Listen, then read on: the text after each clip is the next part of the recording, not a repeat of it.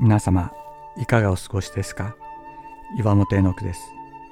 今日も366日元気が出る聖書の言葉から聖書のメッセージをお届けします。10月31日すべての人を生かすキリスト。私たちは自分と考え方の違う人と付き合うことが苦手なようです。一方で人を悪いと決めつけるのは非常に得意です。違っているだけで悪いと決めつけてしまいます。また失敗した人を心の中で裁いているのです。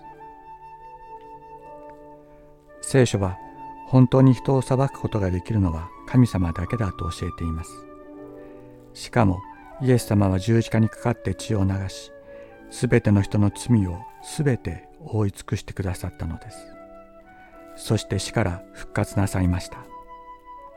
すべての人を立たせるためです。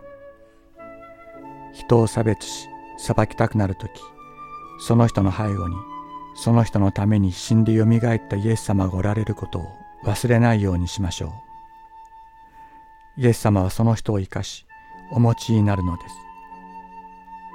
そして差別され人に裁かれていると感じるとき命を懸けてあなたを弁護してくださるイエス様に目を向けましょう。あなたを訴えるすべての言葉を退けるために十字架にかかりよみがえったイエス様があなたを立たせてくださるのです。すべての人を生かすキリストがいる。私を立たせるキリストはあの人も立たせるお方である。私たちもこの方の心を自分の心とすることができますように。他人のしもべを裁くあなたは何者ですか？しもべが立つか倒れるか？それはその主人次第です。しかししもべは立ちます。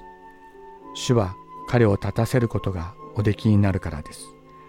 ローマ人への手紙14章4節。